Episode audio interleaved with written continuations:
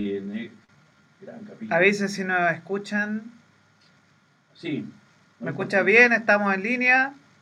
Buenas tardes. ¿Cómo nos escuchan bien? ¿Todo bien? ¿Súper? Milko, ¿se escucha? Eh, sí, lo escucho bien ahora. ¿Todo bien? ¿Todos están en línea escuchándonos? Bienvenidos. Viernes. 7 con un minuto. Totalmente en vivo desde Capital Rock, Santiago, Chile, para Chile, América y el mundo.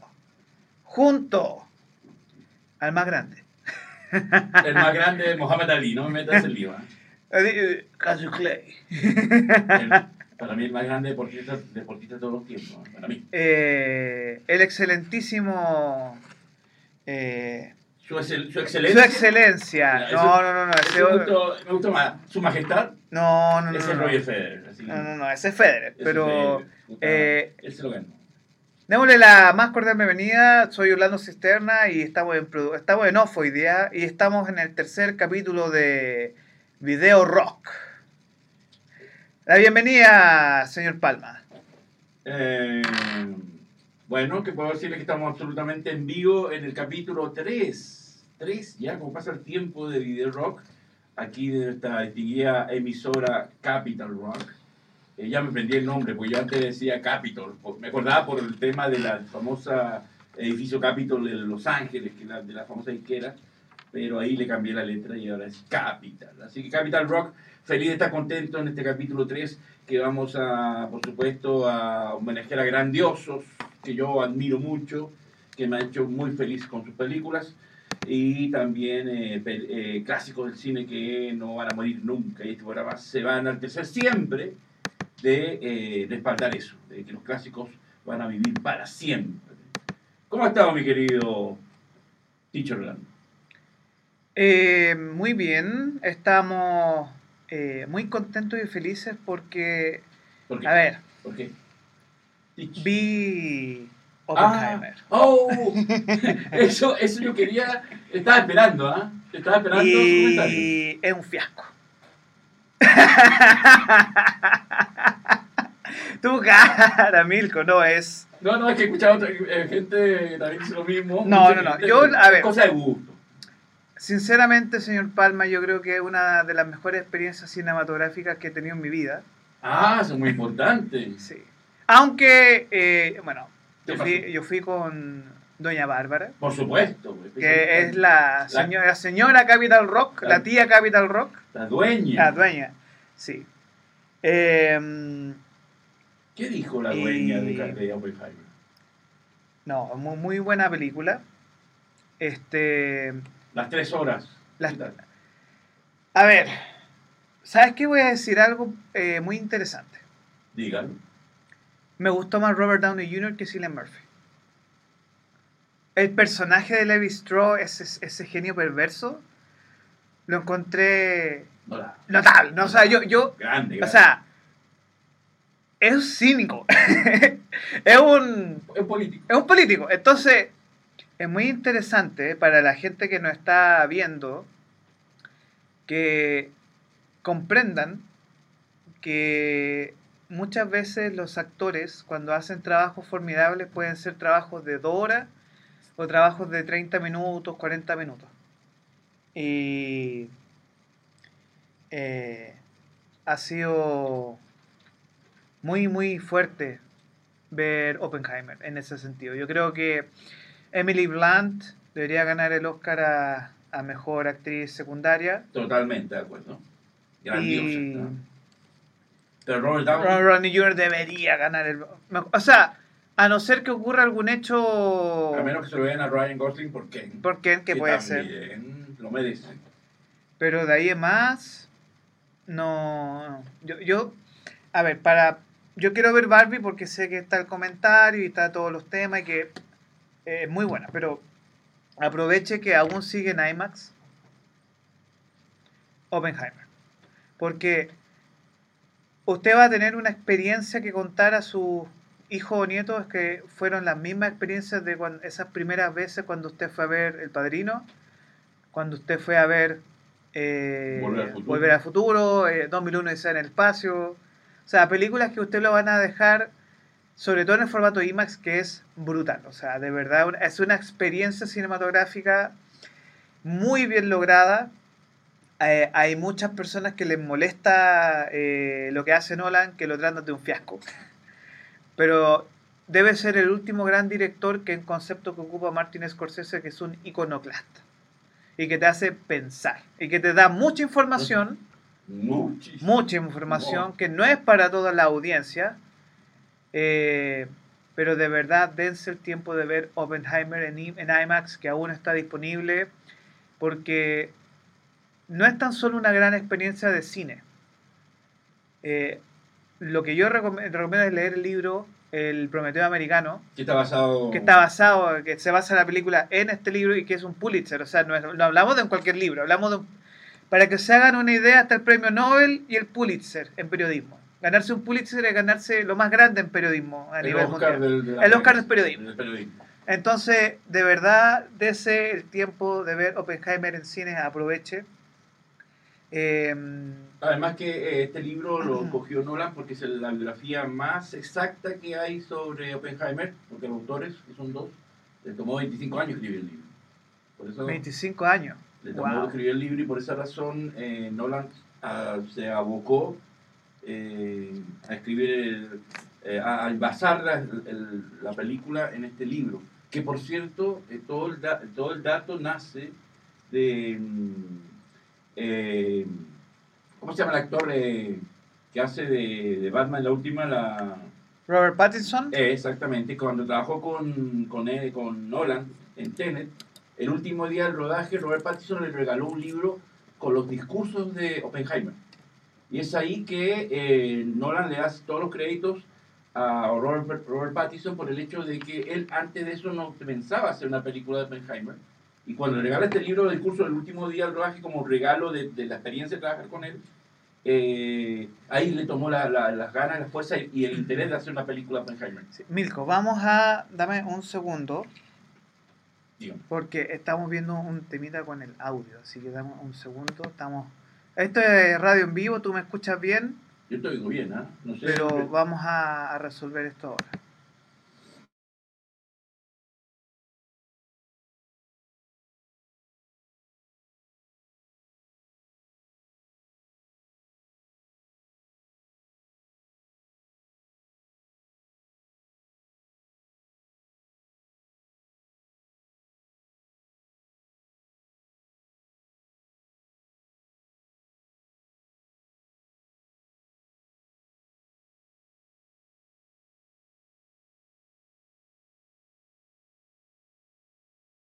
Nolan para hacer Oppenheimer gracias a ese libro que le regaló con los discursos de este señor, J. Robert Oppenheimer.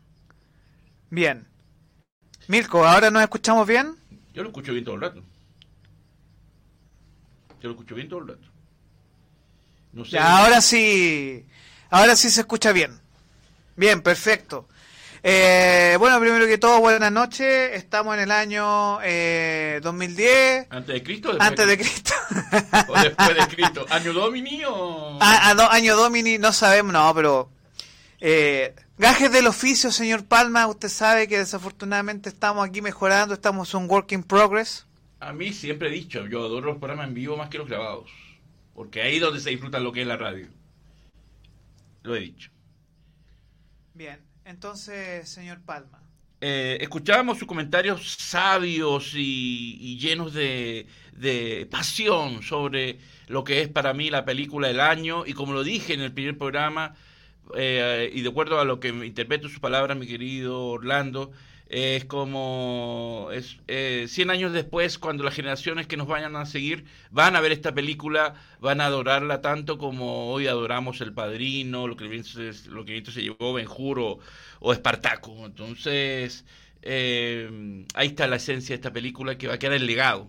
Y después cuando ya no estemos ni, ni los actores, ni el director, ni nosotros vivos, las próximas generaciones van a valorar esta película cuando cumpla 100 años como hoy valoro yo Nosferatu, que ya tiene 101 años y sigue vigente. Em, ¿qué, em, ¿Qué le pareció, pareció, toda esa escena, todo ese momento previo la detonación? Que uno está ahí totalmente fascinado. Creo que, yo insisto, las primeras dos horas de la película te absorben. Es muy bueno el trabajo y que, a, a ver, mí la primera hora y media de Oppenheimer la considero una muy buena película, una obra maestra, rozando la perfección. Lo que muy poca gente creo que le va a ser un poco pesado de bilis, dirían los españolillos, un poco pesado de estómago, es la segunda hora y media. Pero ahí está la gracia de la película. Porque si bien Oppenheimer es la historia de una bomba, la creación de la, de la bomba nuclear, yo creo que mucha gente se dio cuenta que tiene que ver con una implosión de Oppenheimer. Por todo lo que tuvo que aguantar, por todo lo que tuvo que sostener, por todas las cosas que tuvo que vivir, eh, por todo el aguante que tuvo eh, cuando le intentaron destruir su vida, ¿cierto? Mm. Entonces él implota y gana, pero ¿a qué costo también? Y él eh, sabe perfectamente que si bien él quería acabar con todas las guerras, el error que cometió en lo, en lo real fue que él es un asesino y lo sabe. Y eso es, lo más doloroso. Destructor de Destructor mundos, de como él mismo se calificó. eh, yo creo que ahí está el tema de análisis de Oppenheimer. Maestro, vamos con... Por último, antes del el tema, eh, quería destacar dos cosas. Eh, aprovechando que me, me- me encanta que, que le haya gustado también a nuestra querida Bárbara. eh, eh, la escena, ojo con la escena de que no aparece los créditos porque obviamente Christopher Nolan lo hizo a propósito, a modo de sorpresa, y yo quedé fascinado. Cuando aparece el gran Gary Oldman interpretando al presidente Harry Truman, esa escena es notable. Es corta, pero brillante Yo por lo que, los hace cinco minutos... Gary Oldman. No, no. Lo que pasa es que esa escena no es cine, es arte. Porque se logra algo que es muy íntimo, que es teatral. Que es. eh, esa, escena, si no le da el Oscar a Nolan, no sé qué más le voy a dar el Oscar. Usted, usted ya vaticinó que se lo van a dar a Barbie. Y yo ahí estoy nervioso porque es capaz que le den el Oscar a Barbie. Y dejen de lado, porque usted sabe que como el Oscar es muy, muy, eh, es muy salomónico, es probable que le den el Oscar de director a Nolan y le den el Oscar a película Barbie y todos felices. Yo creo que nos enfrentamos a esperar Killers of the Flower Moon de Scorsese. Pero a Scorsese siempre le hacen el kit, lamentablemente. Pero hay que esperar, hay que esperar. Yo Pero- creo que la vida es sabia y hay que esperar. Pero esa escena de Gary Oldman yo quedé pero impresionado. Dije, wow, qué grande, qué grande Gary Oldman y grande Nolan al crear eso. Que una escena así como... De la nada, De la nada, porque yo estaba, ¿es Gary Oldman o no? Estaba con la duda, pero lo personifica también como era Harry Truman, que era un tipo casi que un- actuaba como un campesino. Oh, seco, perverso, ma- maquiavélico. Y lo eh, que le dice, ¿no? Presidente, yo tengo las manos manchadas. Y le dice, ¿cómo? El que tiene la las manos manchadas soy yo, no usted. Porque yo fui el que mandé a, a lanzar la bomba. Y después sáqueme a este llorón. Es un llorón, cry baby, que eso es como una, un guagualote. Mm. Sáquenme esta guagua. Maestro, vamos con. Ahí usted tiene en la mesa concursos. Eh, ¡Liderismo! ¿Qué? Eh, ¡Shows! ¿Qué liderismo? eh, iba a decir otra cosa de Oppenheimer, pero ya se me olvidó. No, Ven. lo que pasa es, a maestro, después tenemos mucho tiempo para hablar de Oppenheimer En- y de hablar de Nolan. Así Eh, que ah, ¿verdad que sí? guarde la, guarde Tiene- las balas, señor. Tiene razón. Eh, bueno, iniciamos esto porque seguimos con el concurso para regalar entradas como esta. No sé si se ve, ¿eh? No sé si está aquí, no sé. Si se ve o no se ve. Yo sé, lo estoy Sí, mostrando. sí, sí. Estamos regalando entradas dobles para que vayan a ver Locas en Apures, Apuros, perdón, esta película de estas chiquillas que estamos viendo ahí. Esta- Se va hoy. El concurso se tiene que ir hoy. Hoy, claro que sí. Hoy. Déjenos su comentario Y- en nuestras redes sociales, en. YouTube, en Twitch, Y- así, en sí. nuestra comunidad por Capital Rock. Dejen un comentario diciendo quiero ir a ver lo que en apuro y ya se la ganó. y se la ganó. Y se la ganó. Y va a pasar muy bien con el cine donde estén dándolo eh, y el horario que ustedes puedan y, el, y la sala que a ustedes les guste y bien acompañada porque son o acompañados porque son dobles. Así que aproveche la oportunidad que estamos regalando cortesía de F Distribución.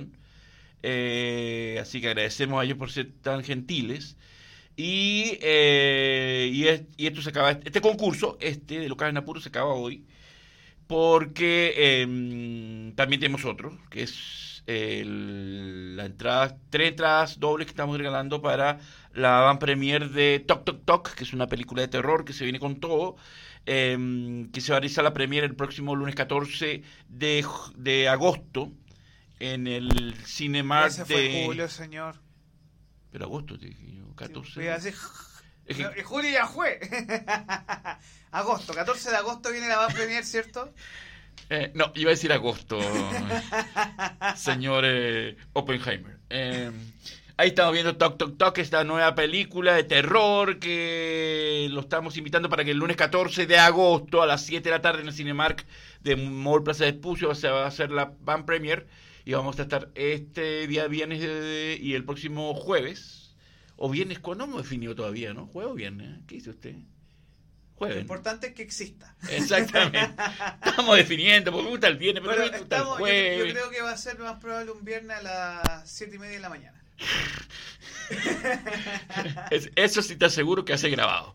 Eh, eso sí te puedo asegurar. Eh, así que eh, ya saben, Locan Apuro se acabó el concurso, así que participen, es muy fácil. Ustedes solamente tienen que escribir ahí, como dijo nuestro querido Orlando, en cualquier, aquí en, no sé, en- nuestros canales de de- Capital Rock, exactamente. Comunidad Capital Rock en Facebook, en Twitch Capital Rock-Chile y Capital Rock Media en YouTube. Quiero ir a ver, quiero ir a la gran premier de Toc Toc Toc.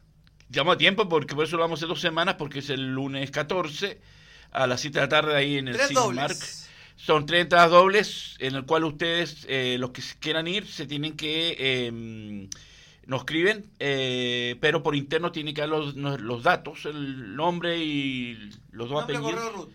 Eh, claro, para nosotros, eh, yo hacerle llegar a la gente de BF los nombres de los ganadores para que puedan asistir el lunes 14 a las 7 de la tarde con Toc Toc Toc, que es el nuevo estreno de terror. Y eh, bueno, pues y se vienen más concursos, porque podemos hacer para septiembre el concurso de show o de juego del mío Se nos 10. vienen muchas cosas interesantes, señor Pablo. Sí.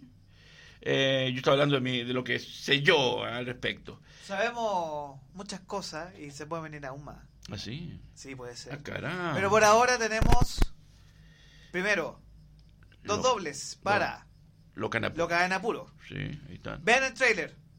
Vean el trailer. Interesante, de verdad. Sí, Muy- esas chiquillas son graciosas.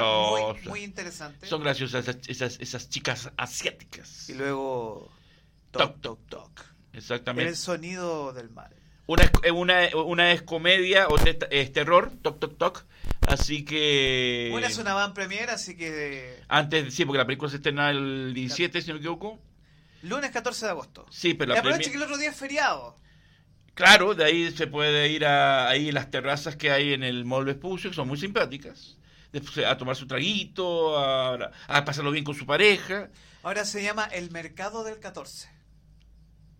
Le cambiaron el nombre. Pero qué nombre tan feo. Sí, así le pusieron. Pero si El antes, de las 14. terrazas bonito, Ahora la elegancia. El Mercado del 14. Y que venden papas, eh, choclo, ¿qué no venden? sé, pero Qué horror, qué nombre, ya no voy, ya no voy. A para mí son las terrazas. Pero, eh, Casi todo el mundo le va a llamar así, pero sí, ahora le po. pusieron el Mercado del 14. pero qué vulgaridad, por Dios. Que, bueno, ¿qué podemos esperar hoy? Eh, así que ya saben, ahí están todos los concursos activos. Eh, para la Premier Toc Toc Toc y la Tiene que seguirnos, tiene que seguir nuestro canal de YouTube. Ah, no sé, tiene que ser un, Tiene algún seguir- Sí, instructivo. seguirnos. Simplemente seguir el canal de YouTube. y de ahí ya pueden participar. De ahí pueden Qué participar. fácil, Sí, no. por Dios. Así que BioRock. Oiga, aproveche ¿Qué? de ir al cine. Aprovechen de ir al cine que Aquí- todos, que de verdad, aprovechen porque Tagarito, Está carito, Está carito. está carito. Por eso eh, vale la pena la película de Oppenheimer porque vale la pena la entrada, porque hay una vez que uno paga y le duele la guata. eh. Dale la guata o sea, por malo. hemos tenido estrenos Por este año que la gente ha dicho, no vean esta película es más mala que... Sí, o- pero yo he, Es visto, cierto, eh, eh, cierto. muchos estrenos que la gente, no, es película de terror Qué terror. y es como, oye, hasta mi mamá me, me asusta más con la chola que... Como un grito de la mamá, de la mamá eh, Sí. asusta más que, que cualquier película, cualquier regaño de la madre. Pero, Claro. pero ya saben, ahí están los concursos que estamos teniendo por ahora esta semana y a participar. eh, Video Rock, Capital Rock y este humilde comunicador quieren que uh, ustedes vayan al cine, lo pasen bien y, y- y disfruten, disfruten el, el séptimo arte en todo su esplendor. No, ¿Qué tan, se- no tanta plata- plataforma, no tanto computador, sino la pantalla grande que uno lo emociona. Así que participar, Estimado señor Palma, díganme. vamos a hablar quizás eh, de algo muy importante que está ocurriendo este mes. Muy cerquita de aquí, de Muy los cerca. estudios centrales de Capitol Rock. Caminando se llega rapidito. En 15 minutos, Sí, 20 minutos usted llega sí. a Sí. cine UC, aquí en la Casa Central de la Universidad Católica, porque vamos a hablar de quizás uno de los cineastas más influyentes del mediados del siglo XX, eh, y que gracias a Cine UC tenemos la oportunidad de ver obras maestras en formato cine, ¿cierto? Absolutamente. ¿Y de qué vamos a hablar de Em, el ciclo de cine de Akira Kurosawa. Ah, qué buen japonés. Que me sonó así nipón absolutamente, ¿eh? Qué impresionante. Ya, ya decir eh, eh, Konichiwa, ya sé Konichiwa. Milko-san. Me sonó Shogun eso, ¿ah? Gran serie Shogun, ¿ah? Gran serie Shogun. Búsquenla, ¿eh? es de los 80, pero es una maravilla con el gran Richard Chamberlain. Qué buena, buena serie. Momento retro con Milko Palma. Exactamente, no, sí. En mi- estos programas son todos retro. Eh, quiero antes agradecer a, a la misma sala Cineuc que, que esta tarde se comunicó conmigo. Eh, me, me- me- me- me alegró mucho porque están muy agradecidos eh, por, por la manera que estoy difundiendo este ciclo. Y así que esta tarde en- el Instagram me, dieron las muchas gracias por Gracias, sé, por promocionar. jugársela por esto. Por jugársela porque para, para que la gente que nos está viendo eh, nos comprenda y... eh, voy, a- voy a hacer un comentario rosa de esto. a ver, ¿comentario Barbie? No, no, no, no. Ah, como Rosa. Eh, ¿Usted se acuerda de la película Guardaespaldas? De de Co- la con Kevin Whitney Costner. Houston y la Kevin, y Kevin Costner y Whitney Houston. Oiga, cuidado con lo que va a decir, ¿ah? Pero- Cuidado, que va a decir. ¿Se va Una- a comparar ¿cuál era la Guardaespaldas con película? La Kurosawa? película era de Kurosawa, ¿cierto? Que ella estaba viendo Los Siete Samuráis. Ah, sí. Sí, ¿se acuerda? que Hay una escena bien romántica que está Qué con buen una gusto, katana ¿eh? Señor Costner. y ¿Ya? Costner lleva a ver Los Siete Samuráis a la chiquilla. Ya. Una, una referencia más que Rosa Pop. Ah, qué Pero, buen eh, gusto, señor Costner, buen gusto. Cuando hablamos de Kurosawa, hablamos de ¿Qué se le viene a la mente cuando escucha ese... Star Wars. Sí. Porque el, no podríamos decir que el papá de George Lucas es Kurosawa, pero todo el cine samurai eh, parte de la base de Star Wars. ¿Qué más, Milko? Eh, bueno, eh, con entrada liberada, gratuita, muy importante, por eso no tiene excusa para que no puedan faltar, y una veintena de películas, este ciclo que eh, comenzó esta semana, eh, sobre la gran trayectoria de este histórico e influyente director japonés, eh, salvo el de- Dersu Sala, El Cazador, esta película que ganó el Oscar Mejor Película Extranjera que no está presente, se extraña. Igualmente muy importante porque hay, hay desde la cinta de debut Sanchiro Sugata hasta la icónica Los Siete Samuráis, que ahí yo voy a estar ese día. Eh, esta se proyecta en la sala de Alameda número 390, ahí al ladito del Metro Universidad Católica, en la misma Universidad Católica, eh, y hay dos funciones por día, de lunes a viernes, fin de semana no hay.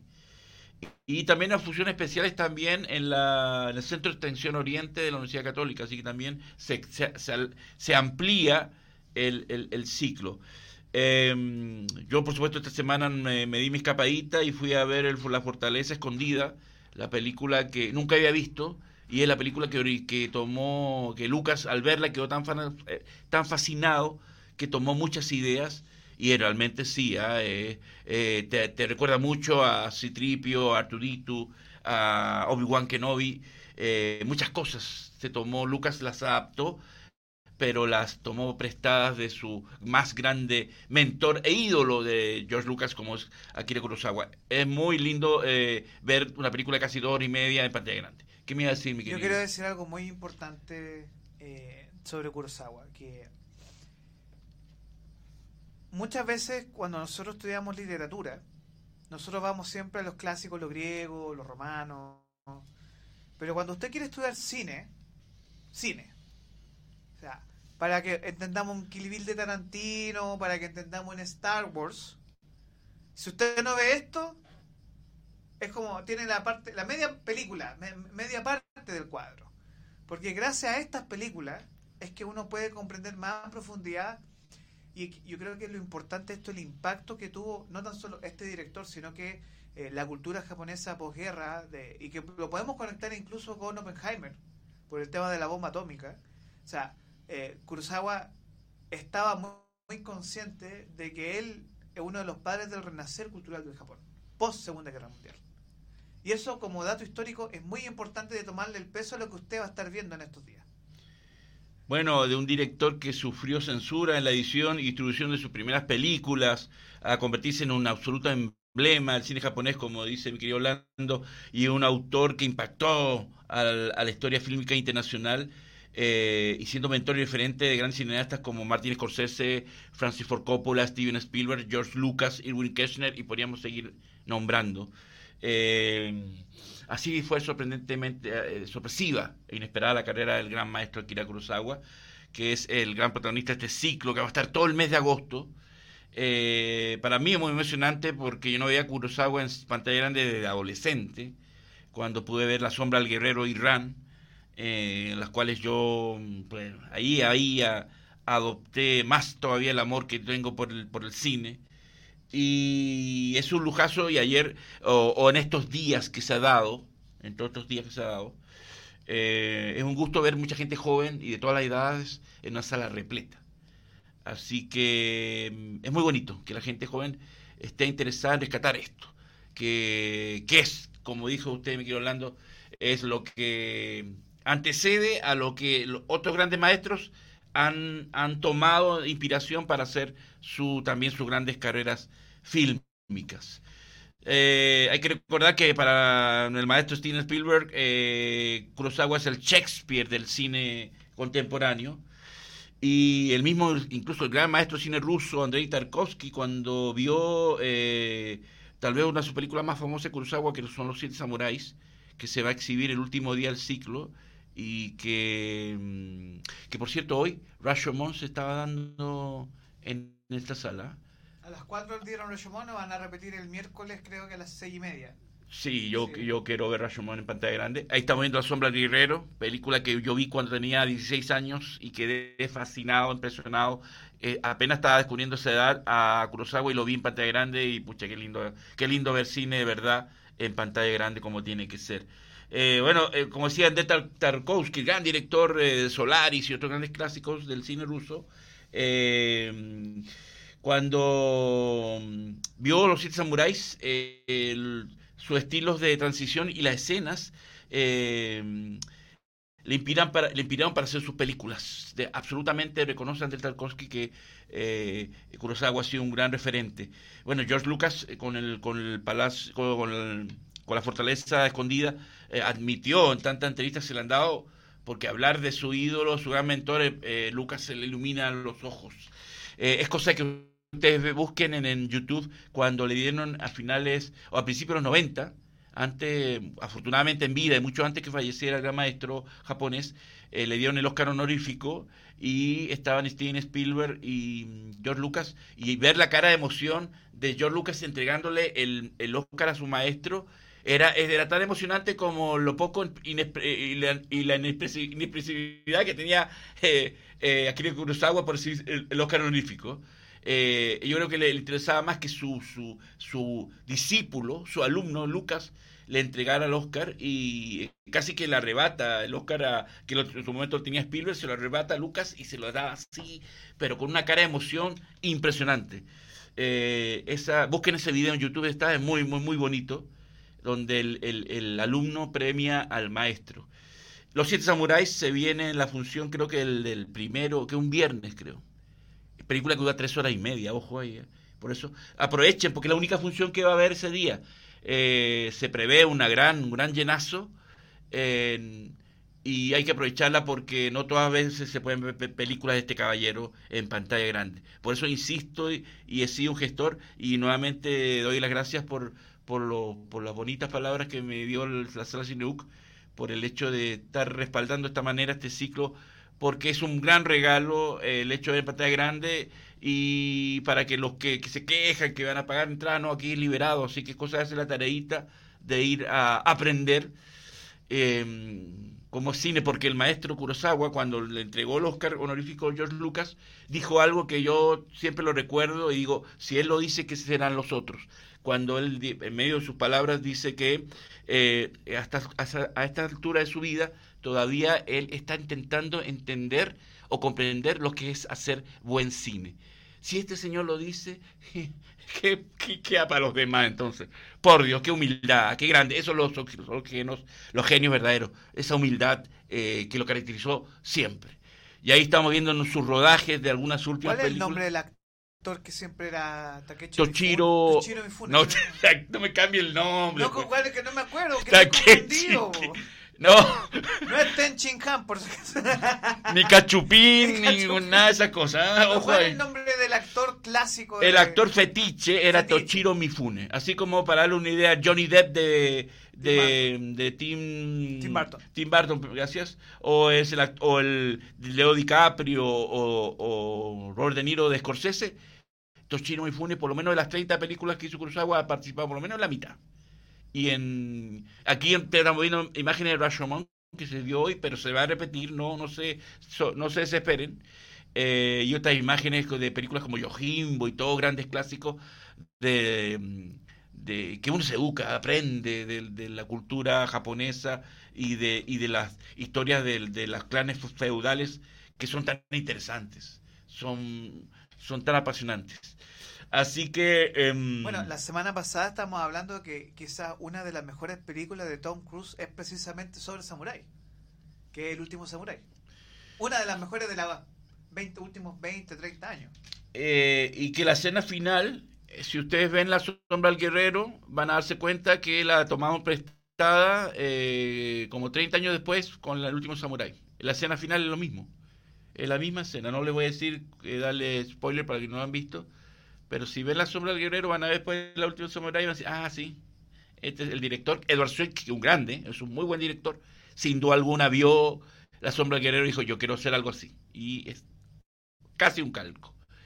Eh, así que estamos dando, te están dando ese ciclo importante.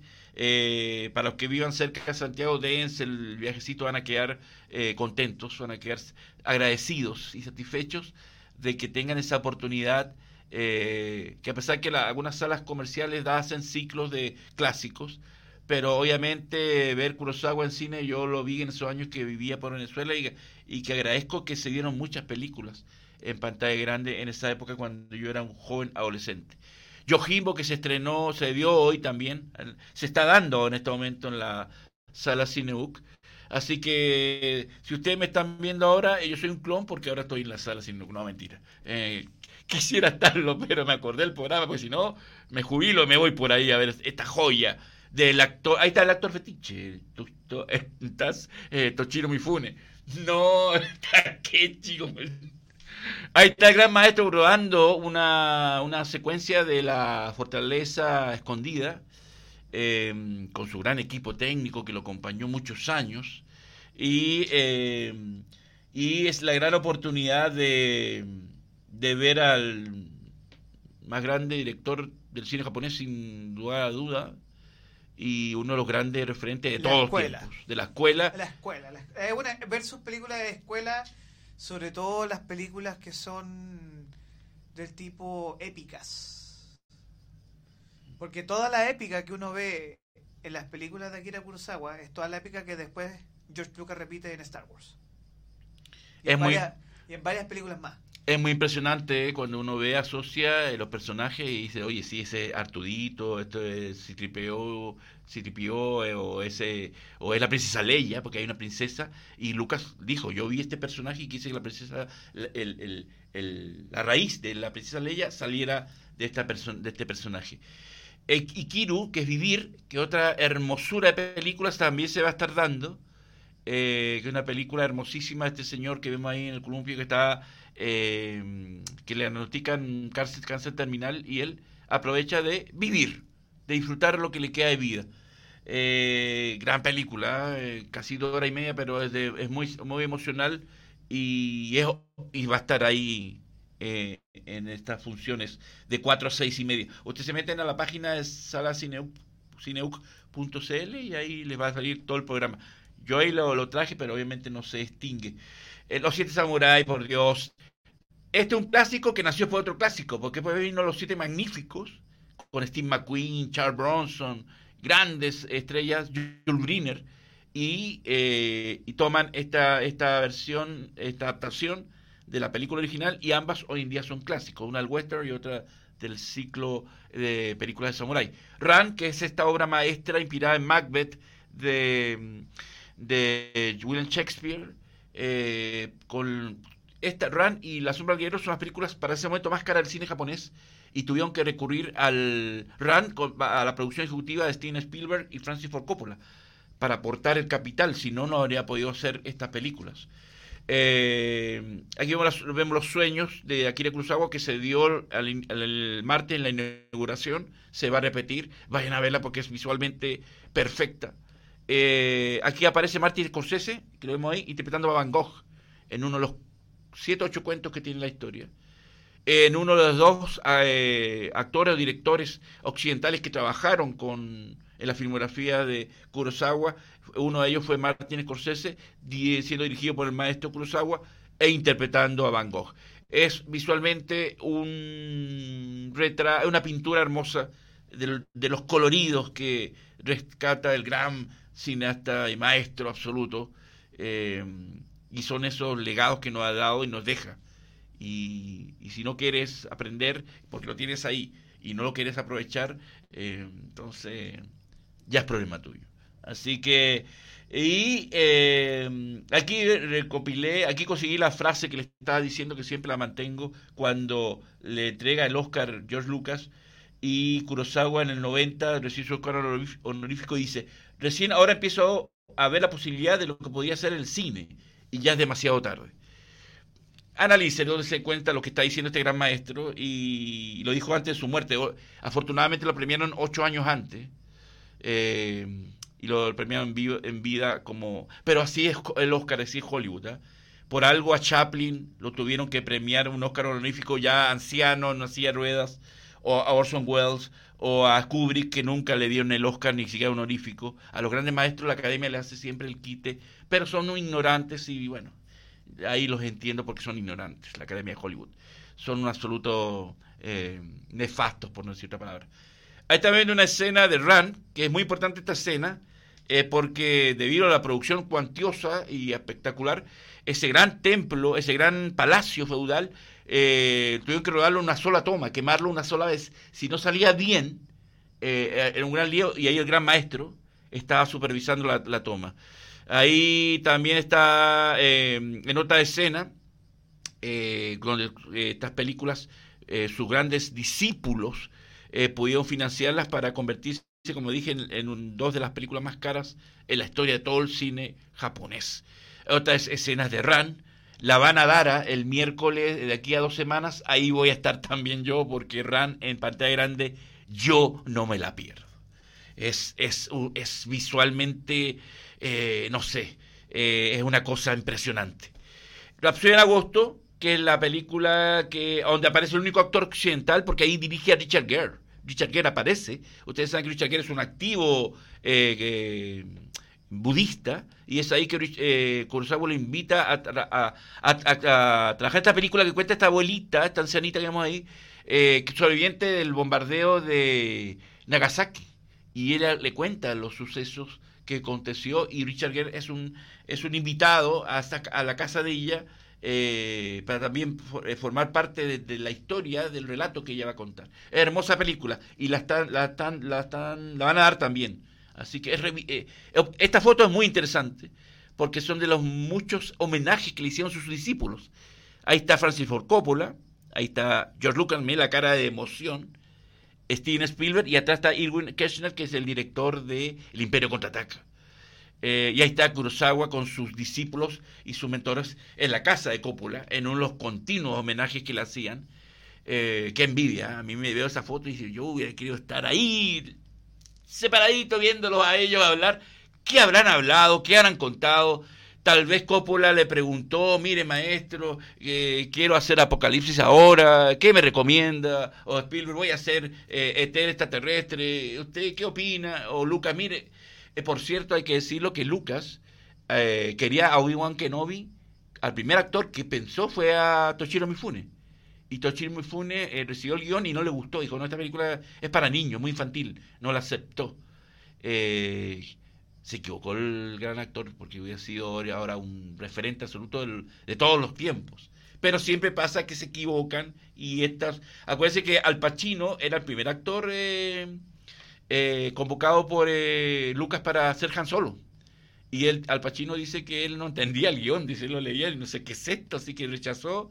Y hoy en día, quién sabe que Al Pacino había sido en vez de Harrison Ford. Pero bueno, esa es otra historia para otro programa. Eh, ahí están los alumnos en esta celebración con el gran maestro. Eh, ustedes van a ver siempre a Lucas pegado a, él, a, a Kurosawa, siempre va a estar cercano a él.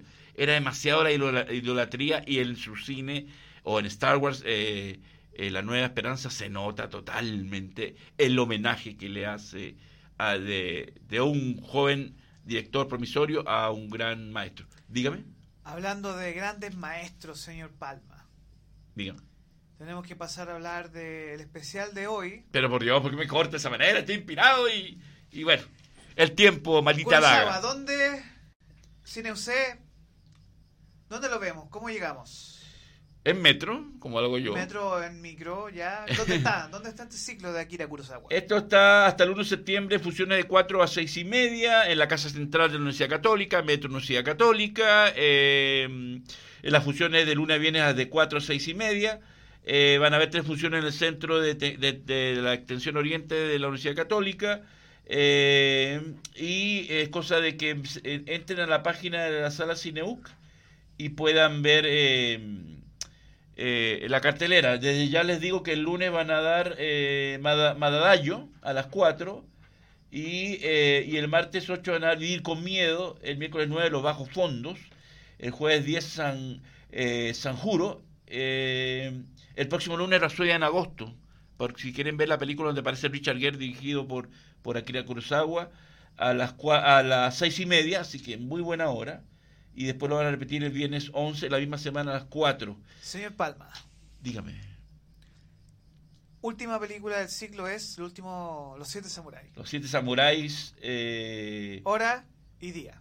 eh, ya le voy a decir, los siete samuráis. Es el viernes primero de septiembre a las 4 de la tarde. Van a dar, lamentablemente, una pura función por lo larga que es, que son 3 horas y media. Recuerden, anoten ahí, el miércoles 9 de agosto a las 6 y media, RAN. Son 2 horas 40 de un cine tan magnífico como puede ser Oppenheimer en lo visual. Va- Vayan a verla, por favor. Eh, esa oportunidad no se le da así.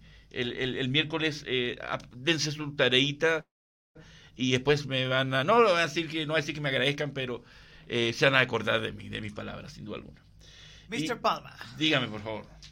Yo puedo hablar de Kurosawa toda la tarde porque. yo soy tenemos que pasar a ver de Lucas. grande de verdad, porque este sí era grande. Este es muy- es grande. es grandioso. Es, grande. Es grandioso. Va a hablar de Mr. Arnold Schwarzenegger. ¿Cómo, cómo es? ¿Usted qué es un teacher? ¿Cómo es? Yo no. Yo, Schwarzenegger. No, Arnold Schwarzenegger. eh, Que tenemos un especial es que esto es Netflix, esto es streaming, servicio de streaming, ujú. Eh, porque tenemos un especial de la vida y obra de un hombre hecho a sí mismo, quizá el físico culturista más importante de todos los tiempos. Sí, pues. y que...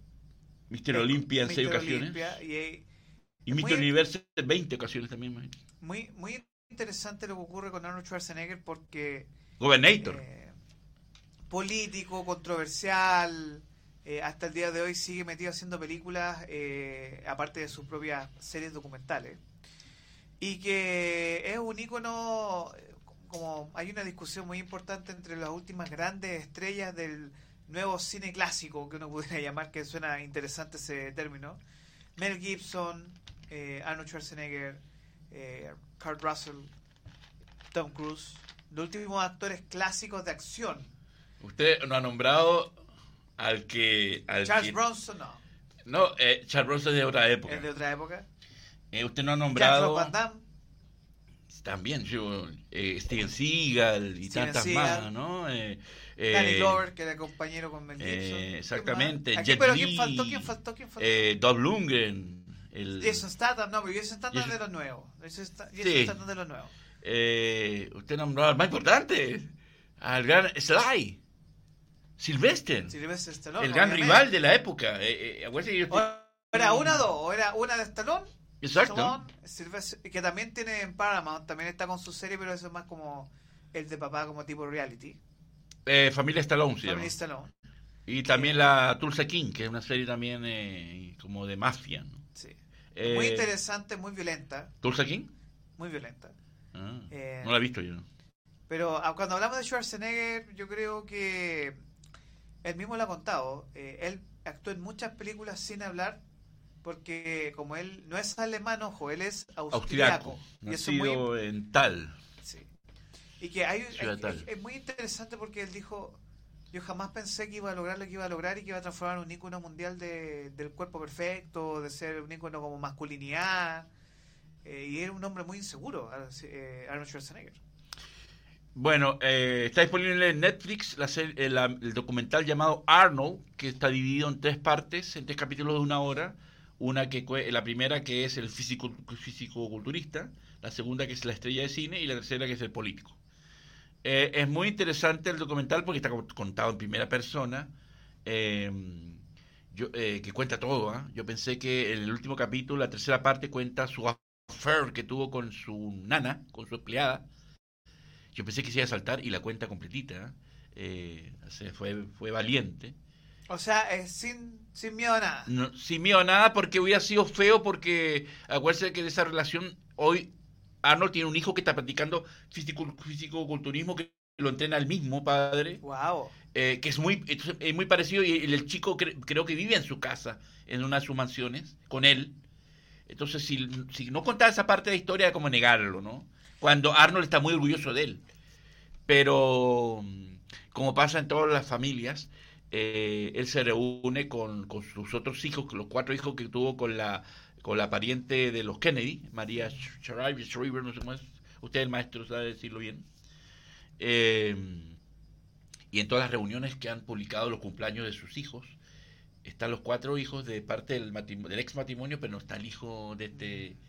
Hay un quiebre ahí. Hay un quiebre, sin duda alguna. Oiga, y él lo comenta, ¿eh? el, el documental lo comenta. Sí, es que más allá de las cosas personales o affairs, cuando yo veo, mira, estoy mirando una imagen que creo que tienes tú la misma. A ver, Terminator. Bombazo, la 2, 1 y 2. La otra no. La otra- sobre todo la 2, que fue un bombazo. Bueno, Arnold dice que hasta de las dos, de to- según Arnold, perdón, según lo, lo que dice mi querido Arnold, eh, para él la- hasta la 3, que, que estoy de acuerdo con él, eh, hasta ahí nomás llega para la saga. Las demás son... Él reconoce que los guiones fueron muy malos y que los Sí. hizo por plata nomás. Eh, a ver, yo creo que de las películas que marcaron y hasta el día de hoy son muy buenas. Depredador. Depredador yo creo que es una muy buena película. Yo tuve la suerte de verlas todas muy jóvenes en el cine, porque yo, yo película que podía en el cine la podía ver y todas se las vi en el cine. Me acuerdo que fui a ver Terminator sin saber lo que era, en un cine que había, yo creo que si mi querida Bárbara le digo el cine Parque Central, va a saber cuál es tal vez. Y esos cines tenían rota- rotativo. Y, me acuerdo que en esa época yo tenía, estaba terminando el liceo, ¿no? Y, salimos más temprano y, dije, y yo cuando salía temprano al colegio, yo me iba para el cine, yo no me iba para mi casa, yo me iba para el cine. De ahí iba a ver Aliens o otras películas y estaban dando Terminator. Y yo, ¿qué es esto? Bueno, ya que estamos aquí, vamos a ver ellos. Y me creo que me quedé como tres veces viéndola seguido, porque dije, wow, qué grande película. Eh, tenemos también eh, James Cameron, Mentiras Verdaderas. Que es Muy buenísima. buena, buenísima. O sea, de verdad. es Con su gran amiga Jamie Lee Curtis. ¿eh? Tiene algo esa película que es muy importante, que es la comedia. O sea, nos guste o no nos guste, Arnold Schwarzenegger, cuando exploró en la comedia, le fue muy bien. Ahí superó y Stallone lo Sí. reconoce, ¿ah? porque en eso en esa guerra eh, Arnold hizo eh, con mucho éxito Gemelos y Detective en el Kinder.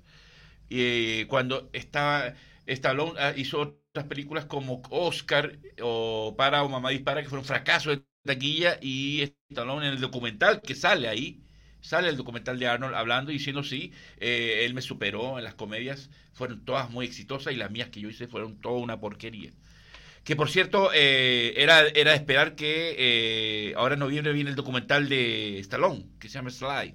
Era esperar que yo cuando vi este documental de Arnold dije, es un hecho que si sale Arnold, a, Stallone hablando en el documental de Arnold, Arnold va a salir en el documental de, de Stallone que viene en noviembre. A mí un poco lo que me da lata ocurre con personajes como Stallone o como eh, Schwarzenegger, eh, incluso el Steven Seagal, Van Damme y todos esos actores, que al final quedaron como la película del domingo a las 2 de la tarde, después de almuerzo y, y ahí nomás para contar. O sea, eh, yo todavía... Hay una... A ver, de toda la filmografía de, Stallone, de, perdón, de Schwarzenegger, hay una muy buena película que no es el sexto día.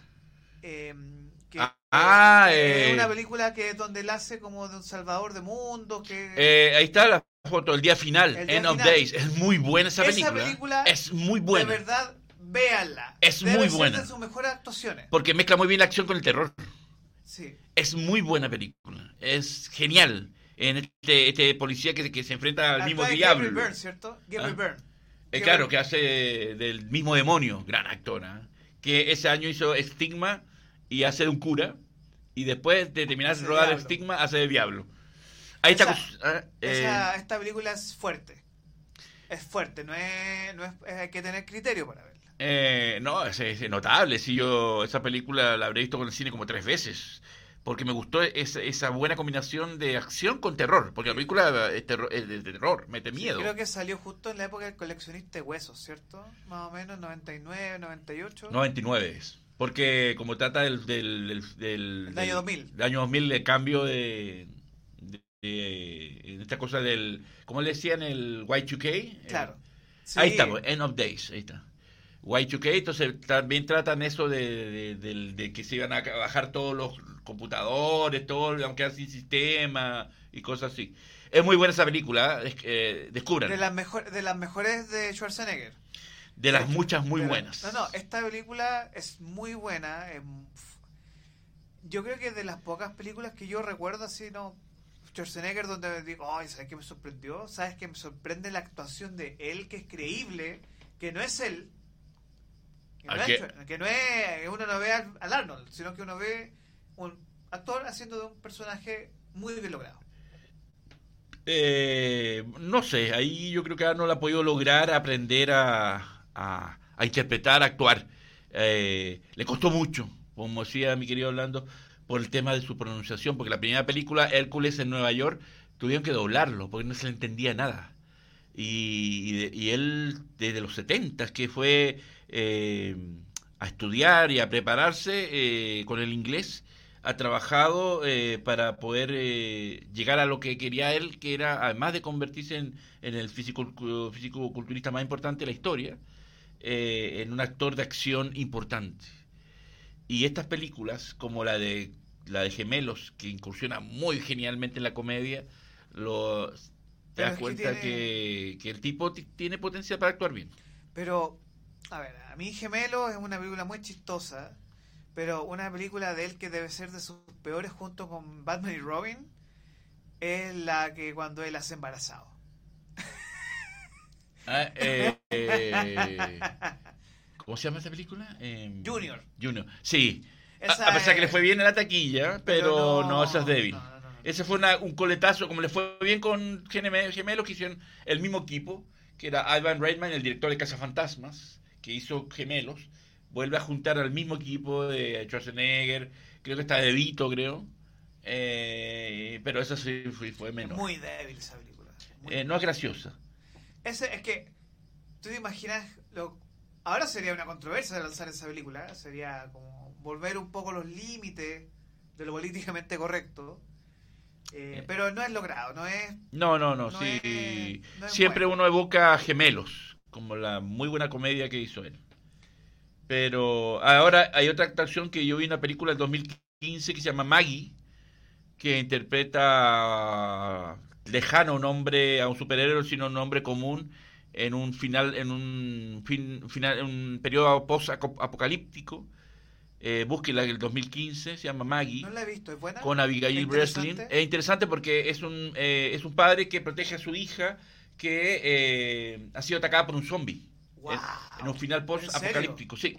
Y la chica está teniendo todos los, todos los, eh, va, va a formar, eh, o sea, se va mutando a un zombie de a poquito y este padre quiere defenderla y salvarla de, de que no se convierta en el, el zombie que va a ser porque fue atacada eh, en este periodo. Ellos viven en una granja y, el sector está rodeado de zombies, pero no es la típica película zombie, es una película donde Arnold, eh, eh, una película está con un ritmo bastante, no digo lento, pero no es una película full de acción para nada, y a donde me sorprendió la actuación de Arnold, como, como un papá que quiere proteger a su hija. Eh, es muy interesante, eh, claro, pasó súper piola, porque no es una película que sea la típica película de acción de Arnold, sino a eso es esa película que quiere demostrar que sigue siendo un actor competente. Y aquí yo creo que lo logra muy bien, con Maggie, del 2015. Eh, bueno, estaba viendo más imágenes de este señor que, eh, como dije, eh, fue seis veces Mister Olimpia. Que pudo haber sido Batman. Pudo, haber, pudo haber sido Robocop. Y realmente por, la, por su gran musculatura no, no encajaba en el traje y por eso no, porque el director eh, holandés Paul Paul Verhoeven, Verhoeven eh, quería Arnold y, le, y lo probaba el traje y no entraba, entonces ahí tuvo que rechazar el papel, pero quería, él quería hacer Robocop. Pero fue muy buena elección también porque el actor que quedó para Robocop Era... es muy buena película de Paul Verhoeven. Eh, y es así que como quedó picado Arnold eh, y vio el resultado de Robocop y dijo yo quiero hacer otra peli- quiero hacer una película con Paul Verhoeven y es ahí que hizo El Vengador del Futuro que también es muy buena. Ahí. Esa, ojo, la eh, Total Recall, El Vengador del Futuro, no vea la nueva. La de No, Colin Farrell no. No, la vea, por- porque, se- porque Colin Farrell es muy buen actor, se va a decepcionar.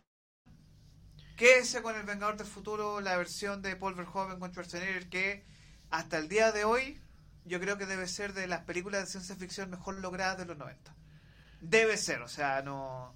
Sí, esa, es la que está basada en la novela de Philip K. Sí. Philip K- o sea, eh, es una muy buena película. No, y no te va a aburrir. Y de verdad, es muy difícil encontrar películas hoy que no te aburran. Eh, Sí, es muy esa- difícil. esa esa película, no te va a tener todo, el rato atento. Y no, además que eh, muchos de los, digamos, científicos o que, tiene- o que tienen que ver con, con- con lo que cuenta, el relata la historia, quedaron muy fascinados con, con la película. El- Y los efectos Lo que- especiales hasta el día de hoy son muy buenos.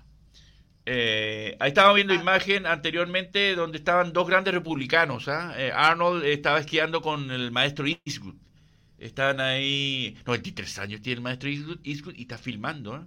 está rodando una pe- película. Grande, grande, grande, parece un maestro. Ahí con, vemos la imagen con sus dos socios. Acuérdense que ellos crearon junto con Bruce Willis y Sylvester Stallone una cadena de restaurantes llamado Planet Hollywood. Y es ahí donde ellos se conocen bien y se, desde ahí han sido muy buenos amigos. Eh, de ahí donde ellos de, era, eh, no se dejaron llevar por toda la, la escabechina que inventaba la prensa y empezaron a trabajar juntos. ¿Cómo se llama esa película donde él hace de ruso? Danko. Danko. eh, Muy buena, muy- una acción de... No, pero él tiene, habían otras más, ¿cierto? ¿De qué? De, como, de él siendo... ¿Ruso? Ruso, esa nomás, ¿cierto? Esa nomás, pues. Ya. que hace un policía ruso que se junta con Jane Belushi y hacen una dupla genial. Que dice que la primera película que se rodó en la Plaza Roja. Entonces nunca habían eh, filmado antes. Y Arnold decía que se sorprendía mucho que la gente le, se, se le acercaba a pedirle autógrafos. Porque pensaba que para ese momento le decían, no, no, no me imaginaba que era tan, tan famoso acá, que la gente me conocía. Y se sorprendía porque mucha gente le, le pedía fotografías y cosas Es así. que es un actor de una época de... Ahí está el Danco, ¿eh? Sí, hay un, es un actor de una época donde la cultura norteamericana era todos los años tenías, o era Bruce Willis, Stallone, Van Damme, por lo menos una vez al año o una vez cada dos meses tenía una película nueva de ellos. Eh, claro. Y era impresionante y que eh, a mí lo que me gusta de Schwarzenegger es el giro de comedia que él hace en los 90, que hace películas un poco más familiares, por ejemplo con El regalo prometido, El último héroe de acción, El detective en el kinder. el que lo acercó a la aún más grandes masas. En el documental él comenta que una película que estaba muy interes o sea, quería, estaba muy emocionado en que le fuera bien y no le fue bien, fue El último gran héroe. Ahí la menciona y dice, pucha, yo quería que esa película le fuera bien y no funcionó. Y ahí él reconoce que fue un, un golpe Pero- fuerte para él. Ojo que esa película funcionó mucho en televisión, en, en casa, pero no en los cines. No los cines, por eso fue un gran fracaso y ahí lo comenta. No, yo quería que esta película fuera bien porque me gustaba esta película, pero eh, cuando no le supe que el resultado de taquilla no fue lo que esperábamos, eh, me con el mismo director de Depredador, John, McTiernan, que es el mismo director de Duro de Matar, o sea, hay un gran director de Ah, acción. Claro, un gran director de acción, John McTiernan, y había trabajado con él ya en Depredador y era- estaba todo dado para que fuera. Aparecía hasta Anthony Quinn en un papel secundario, pero no le fue bien la película. Danko sí le fue bien, como el policía ruso, eh, el año 88. esa ¿Cuál fue el último gran hit de Schwarzenegger?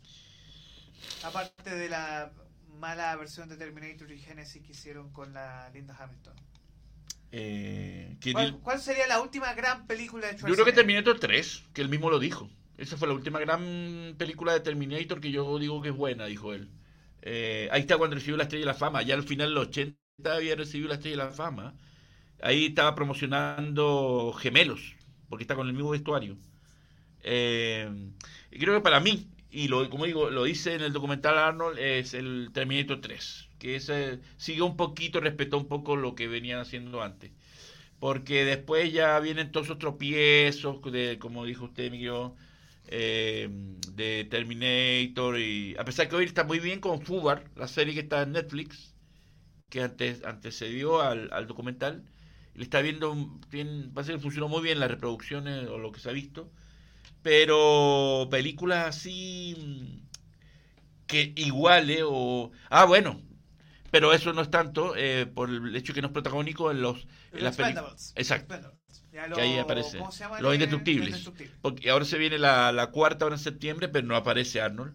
Pero. Y que se despide Stallone de su personaje. Eh, dejar todo el legado a Jason Statham.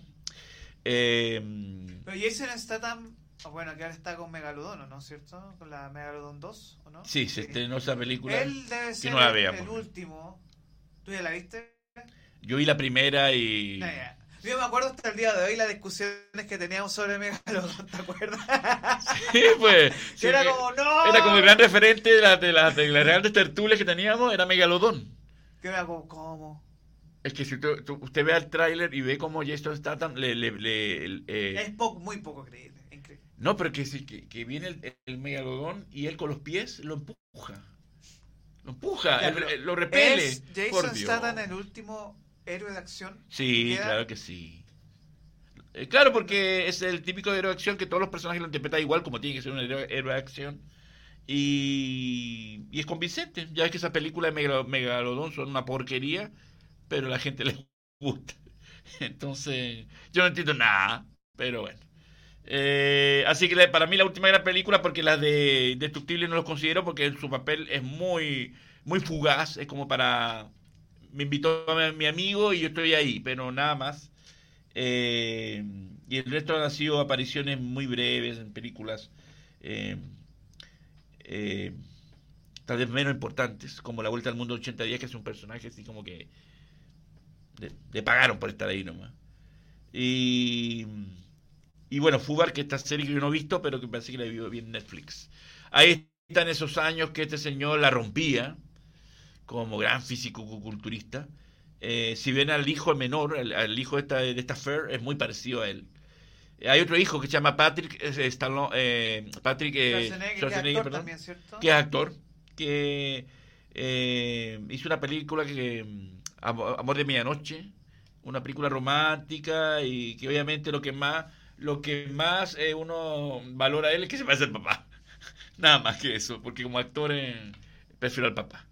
Ahí le está cortando el pelo a Patrick, mira, cuando estaba chiquitito y después cuando grande, mira, eh, le está cortando el pelo a su hijo y promisorio actor. Eh, bueno, esperemos que le vaya bien a Patrick, tiene el gran legado, él no, tampoco le interesa parecerse, o sea, hacer películas como su padre, porque el padre sigue haciendo películas, así que no puede competir con él y el legado. Pero bueno, eh, se parece bastante al papá, así que es grato ver por, eso. Pero, pero la película es bonita, ¿eh? Amor de Medianoche es bonita, era una película así como para verla el, primero de enero a las 6 de la mañana cuando viene carreteado de la fiesta de Año Nuevo. Entonces prende el televisor para que te quedarte dormido, pone Amor de Medianoche. Pero por favor, mi. Así como que estás así con el carrete, oye, vamos a poner televisión para que me mío, pon Amor de Medianoche y te va a servir, pero vamos a dormir a cinco minutos. Ahí está el, gran gobernator, ¿ah? dos veces reelegido gobernador. Eh, ahí en el documental te vas a enterar de todo lo que, de todo lo que, los problemas que tuvo. La crisis, la falta, el problema con las lucas también, que hubo un problema de corrupción. Eh, pero igual. Estuvo bien complejo, pero. Pero estuvo dos veces reelegido y. Él fue muy buen gobernador. Sí, gobernator, que era la frase con la cual ganó. Ahí está cuando estrenó esta serie Fubar, que se estrenó en mayo, así está Arnold, 76 años cumplió este caballero. Igual, mira las pesas que está levantando ahí, qué grande, eh, qué grandioso, qué, qué, bien. ¿eh? Pero él es, como nosotros en Capital Rock hablamos de, también de la masculinidad, él es un símbolo de la masculinidad total, o sea... Eh, eso es un modelo para muchas personas que van al gimnasio físico-culturista que este es el modelo a seguir. Eh, ahí está con sus hijos en los últimos cumpleaños. Ahí está su ex esposa, que eh, por los cuatro hijos mantienen contacto. Ahí está Patrick, que es el que está a la derecha, eh, y sus dos hijas, que en el documental sale una de ellas en una tarde pintando en la casa de Arnold. Ahí tenía, en la izquierda tiene 16, años y ya estaba participando en torneos de fisiculturismo que en el documental, el capítulo 1, dice que eh, cuando participó por primera vez en Mister Olimpia quedó segundo. Y él dijo, no, el próximo año voy a luchar para ganar y ganó el, título. Ahí está en su época cuando hizo la, foto del medio, cuando hizo eh, incursión el cine Hércules en Nueva York, que es un... Él reconoce que es una... o sea, eh, está ahí la anécdota, pero nada más que eso y el Arnold que está hoy en día con 76 años, recién cumplido el, el, domingo 30 de julio. Eh, Arnold no, no, para hacer cosas, tiene muchos proyectos cinematográficos, así que este señor afortunadamente eh, eh, se vienen más cosas y ah, por ahí va a ser una foto donde sale en bicicleta, porque si tú vas por California o por el sector donde vive, es muy habitual que te vas a conseguir a Arnold eh, en una calle paseando en bicicleta como si fuera cualquier hijo vecino. Eh, actúa con absoluta normalidad y, cero el divismo que otras grandes estrellas tienen. A Arnold no, no le interesa eso. Por eso es muy querido por la gente y por eso yo lo admiro Yo digo, ¿para qué? Eh, por ejemplo, eh, él es de esa generación de actores que les pegó mucho y estar muy como el, término del down to earth, como muy bajito, por ejemplo, lo que pasa con Patrick, pasó con Patrick Swayze en su momento, que también era muy querido por el público. Eh, y porque él logró, eh, yo, yo, creo más que nada por la historia de vida de él, porque es un ícono para muchas personas y sobre todo por todo lo que él y eso es parte de muchos documentales, que el tipo dijo, mira, yo no sé hablar inglés. Bueno, al... Yo no sé, eh, eh, austriaco, yo no sé hablar inglés y ya ahí voy. Bueno, es un modelo a seguir por lo que usted dice, mi querido Orlando, porque él ha demostrado al mundo que a él todos se le cerraron todas las puertas por el hecho del acento, por el hecho que era extranjero, por el hecho que eh, incluso le, pedían que acortara su apellido, porque nadie se iba por... Él ha logrado que la gente hoy en día recuerde ese apellido, que es muy complicado de, pronunciar, pero que la gente de su manera lo pronuncia. Todos esos, todos esos legados que, eh, luchó tanto eh, ha logrado. Entonces es un modelo a seguir para mucha gente, porque él lo dice en su documental. que no te rindas, todo lo que yo lo pude hacer, porque tú no? Yo logré, eh, muchas puertas se me cerraron, eh, y yo luché, luché para ser el mejor fisiculturista, yo luché para ser el héroe de acción, eh, luché para ser un político y ser gobernador. Por que ha hecho todo. ¿Qué, no ha hecho? Es empresario, político. Es animalista, ahí vemos una foto con uno de sus mascotas que pasean y se ve, y se ve en el documental. Eh, sus mascotas que andan en la casa con total naturalidad y que adora, adora casi tanto o más que su misma familia. Eh, entonces, el, mensaje que él da es que em, la gente lo que se proponga es que luche, que luche porque él luchó y de muy jovencito. ¿Cómo vamos a recordar a Arnold Schwarzenegger? ¿Como Terminator o como el hombre de Atlas? Yo, lo, yo por lo menos lo voy a recordar como el actor que me hizo y me ha hecho feliz con muchas de sus películas, que me ha hecho emocionar eh, con grandes clásicos del cine de acción y que es un señor que sigue, sigue reinventándose y sigue estando activo y que me cae muy simpático. Que eso yo creo que es lo más importante, que sigue con, un hambre de comerse al mundo porque es un emprendedor también. Es absolutamente emprendedor. Es un emprendedor total. Es como, es como Stallone, ellos siguen la misma fórmula y ambos te están ahora vigentes absolutamente y se han acercado a las generaciones nuevas que usan las plataformas, ambos con mucho éxito. Así que yo a le tengo mucho cariño, mucha estima porque me cae muy simpático. son tantas películas que a mí yo he visto de muy joven, de muy adolescente. porque como símbolo generacional para muchas personas. Por lo menos yo Arnold yo lo veo en cine de cuando de los 10, cuando vi Terminator de los 18 años, yo vi la primera película en cine de que fue esta que estamos viendo, haciendo el Terminator y de ahí era obligatorio ver las películas de, de Arnold como de Stallone en los cines era, em, era, era como que parte de la cultura diaria de uno, de la época, era estar al día con las películas de ellos. Em, sin duda alguna, y Terminator es... Ahí está, eh, este detalle, esta historia es muy buena, porque ahí está con Luz Ferriño, quien hizo de Hulk. Y Arnold iba a ser, eh, qué buena la foto, porque eh, iba a ser él el Hulk, y por el tema de la estatura, que era este Luis Ferriño unos centímetros más alto, o media cabeza más alta, le dieron el papel a Luis Ferriño. Pero Luis Ferriño no se pudo mantener. Pero Arnold sí lo logró. Y ahí está el mérito de Arnold. Eh, ahí está con sus mascotas que coman en su casa, ahí cuando estudiaba inglés, ya en los setentas.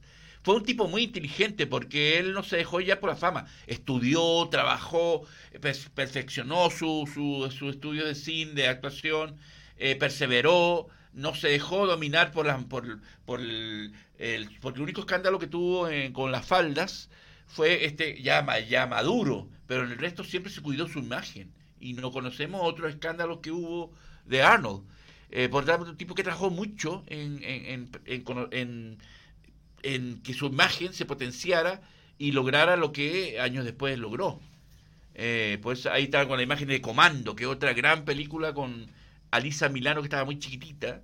Esto eh, es otra de mis películas favoritas porque tiene todo un montón de baches.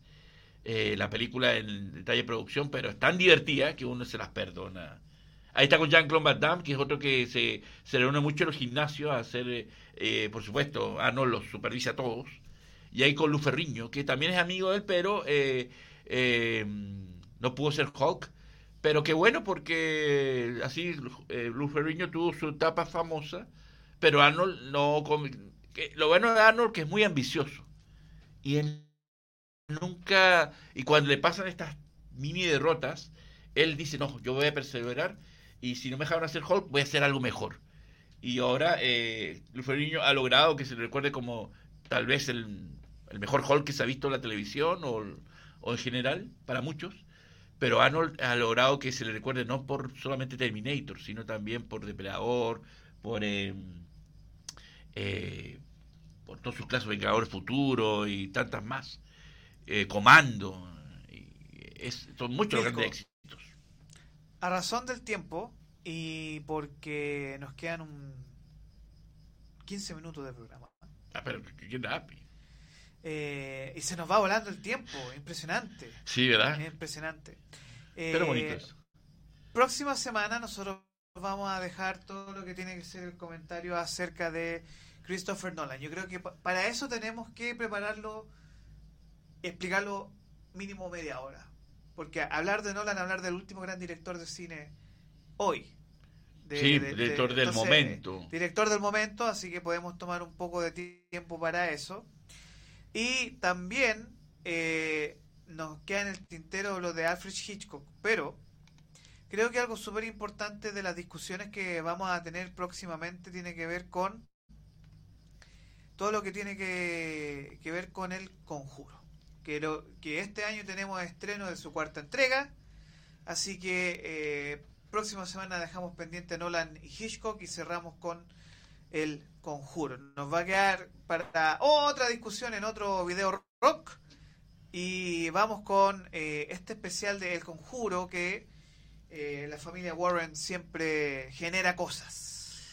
Em, película que muy barata, 20 millones y recaudó más de 300, así fue un gran éxito taquilla. Eh, ahí estamos viendo al maestro Nolan Key, va para el próximo jueves, ¿no? Así que, grande Arnold, eh, me haces feliz con tus películas, así que no te mueras nunca. Eh, qué bueno que te, cuidas bastante porque tenemos Arnold para rato.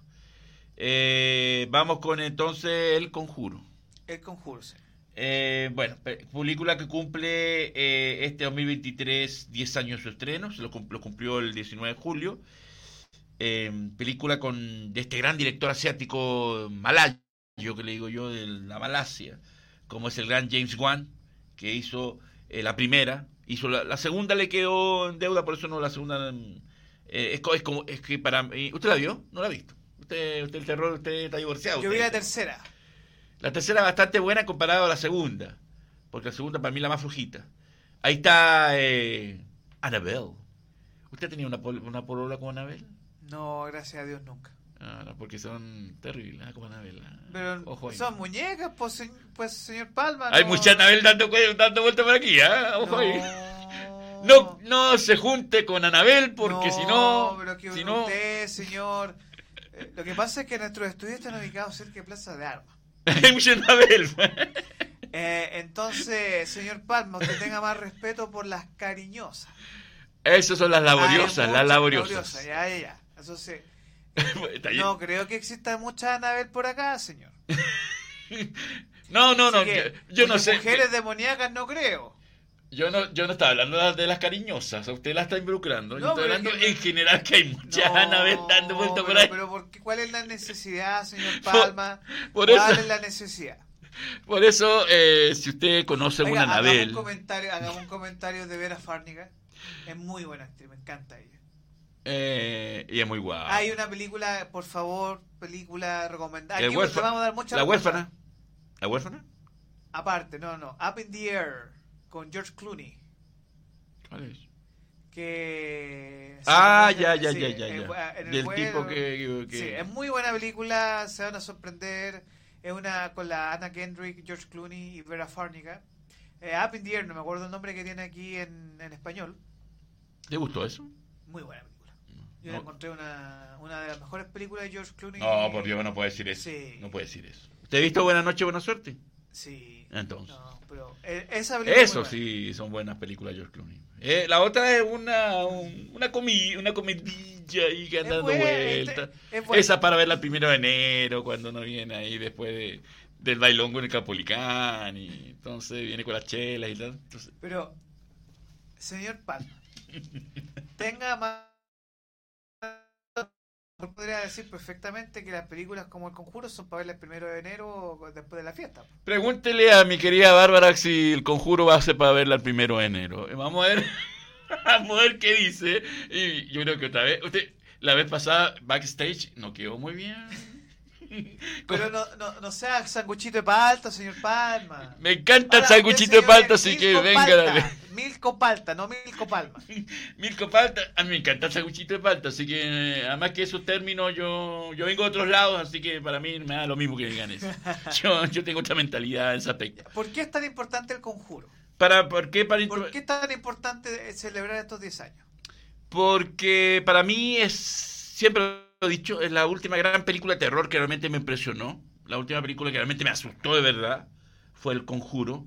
Eh, ya yo venía viendo a James Wan que hizo una gran película como El Juego del Miedo, que se viene la décima, pero no la dije eh, y venía con La Noche del Demonio, así que venía un tipo con una, con una renovación del terror porque utiliza los miedos básicos, la oscuridad, eh, los silencios, y no le pone, como dice usted, el... el... Jump scare. Exacto, no aplica eso en estas películas.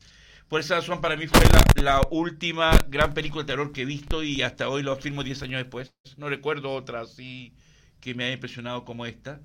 Y es la primera que a, arranca una saga que ahora se viene durante estos meses. Eh, la cuarta, si es que la huelga que se mantiene de, de actores y guionistas no se mantiene, no se alarga. Eh, parece que se estrena en estos próximos eh, meses.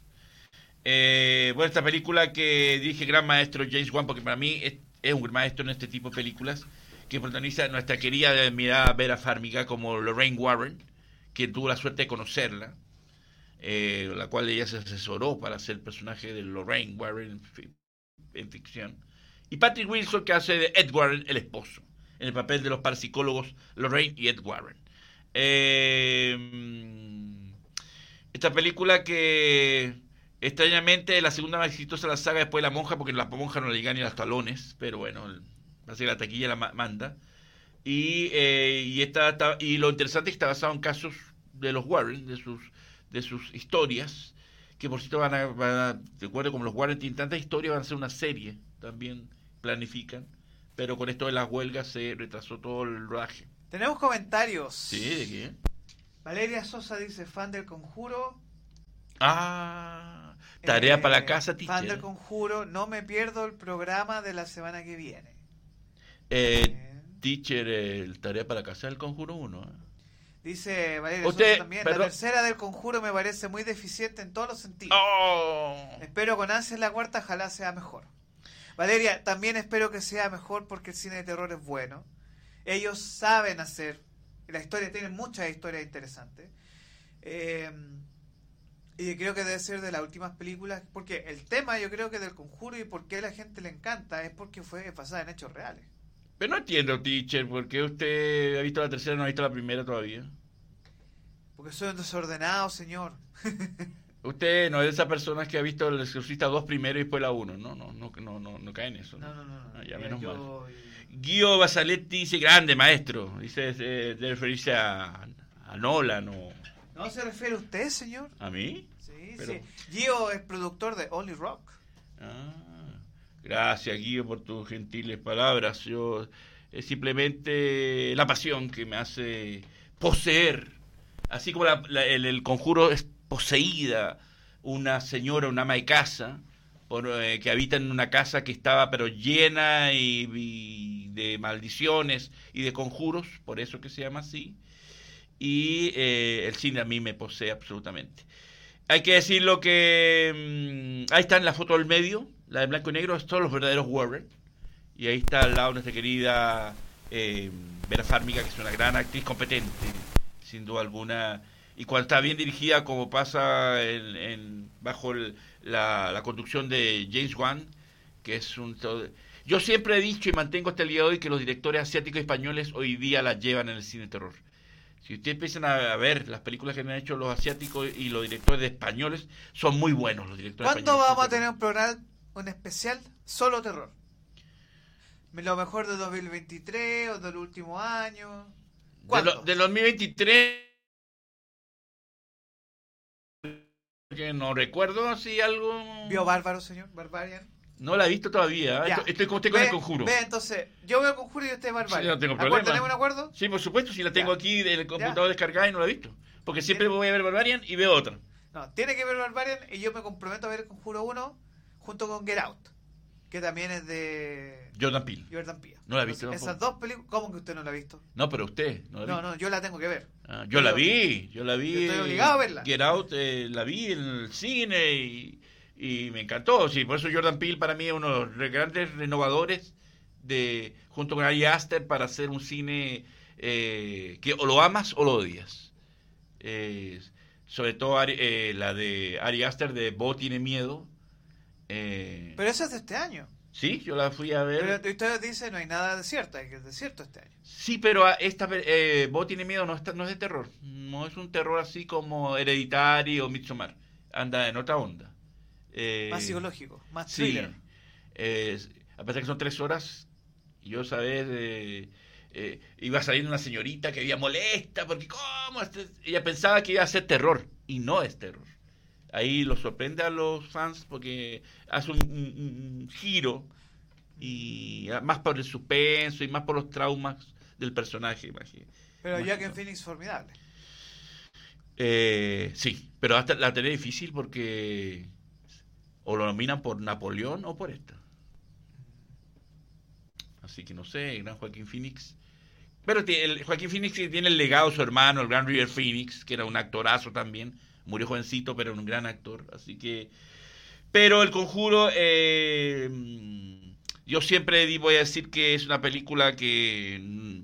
que en eso, que me sorprendió porque eh, James Wan, como son esos eh, aplicados directores asiáticos, renovó con esos terrores básicos que el cine se había dejado de lado y los estadounidenses, los directores, eh, los directores estadounidenses también no habían aplicado y este señor lo recogió y lo armó con un gran guion, una gran historia. Y de ahí es que eh, es tan importante esta película que nacieron la Anabel, aparece la primera El Conjuro, en una aparición ahí breve, y, en la dos aparece la monja, y ahora hay sagas muy exitosas en la taquilla, aun cuando las películas de, una, caluda, una, perdón, una, calidad, una calidad no tan buena como El Conjuro, pero han creado eh, distintas sagas, todas venidas de esta, de, esta, de esta saga también, pero sobre todo el del Conjuro parte 1, que para mí es una película de terror que... Eh, aparece también, rescata a una actriz que también ha hecho buenos secundarios como Lily Taylor, que hace de la madre, la poseída, y que hace un rol bastante convincente. Eh, y, al final de la película aparecen imágenes de la familia, que aquí estamos viendo la familia, pero de la ficción.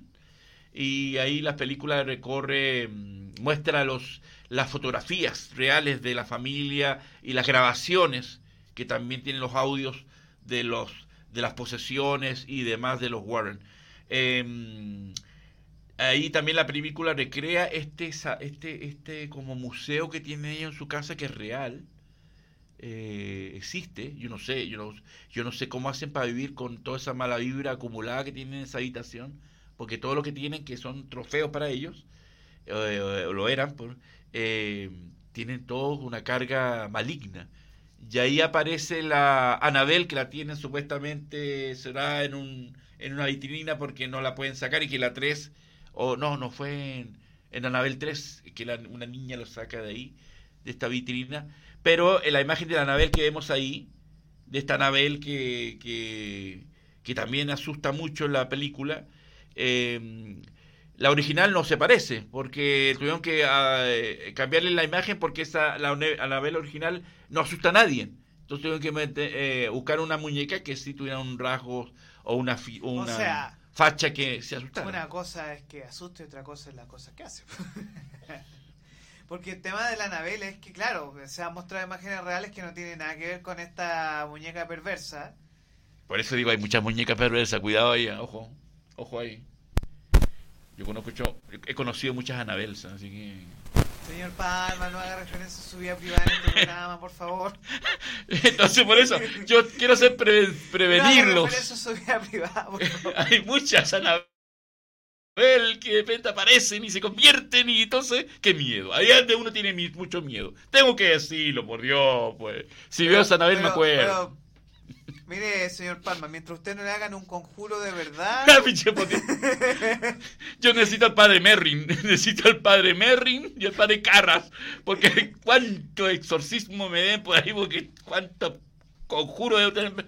Mire, cuando hablamos de conjuros, señor, y eso da para otro programa de otro estilo, Aquí nosotros los latinos tenemos varios conjuros de este estilo, así que no hablemos de conjuros así de ¿Ah, mujeres o de hombres. ¿Cuáles son esos conjuros que me sorprenden que lo diga usted? porque eso es parte de la mitología latina, pues. Ah, pero que me sorprende mucho. No, eh, aquí... No. No, eh, qué miedo, qué miedo. Ya me asusté Sí. ya con las con las Anabel, me asusto siempre. Pero bueno, eh, ahí estaba viendo imágenes del Conjuro, que es una película que, como mi querido Orlando no la ha visto, eh, cuando vea esta eh, y, la, y con la compare con la 3, obviamente esta la va a llevar absolutamente, ha marcado pauta. Esa escena es muy terrible, muy terrorífica. Ahí está el, secreto, ¿eh? E- Ella está con la el fósforo y, alrededor es pura oscuridad. Y ahí viene esa parte que ella empieza a investigar, prende un fósforo y se apaga el fósforo y después salen unas manos que se... Y ahí uno salta el asiento. Y ahí está la maes- maestría del gran James Wan en asustarte y, y convocarte con esta película que cumple un- una década que sin duda alguna, esperemos que la 4 sea mejor que la 3.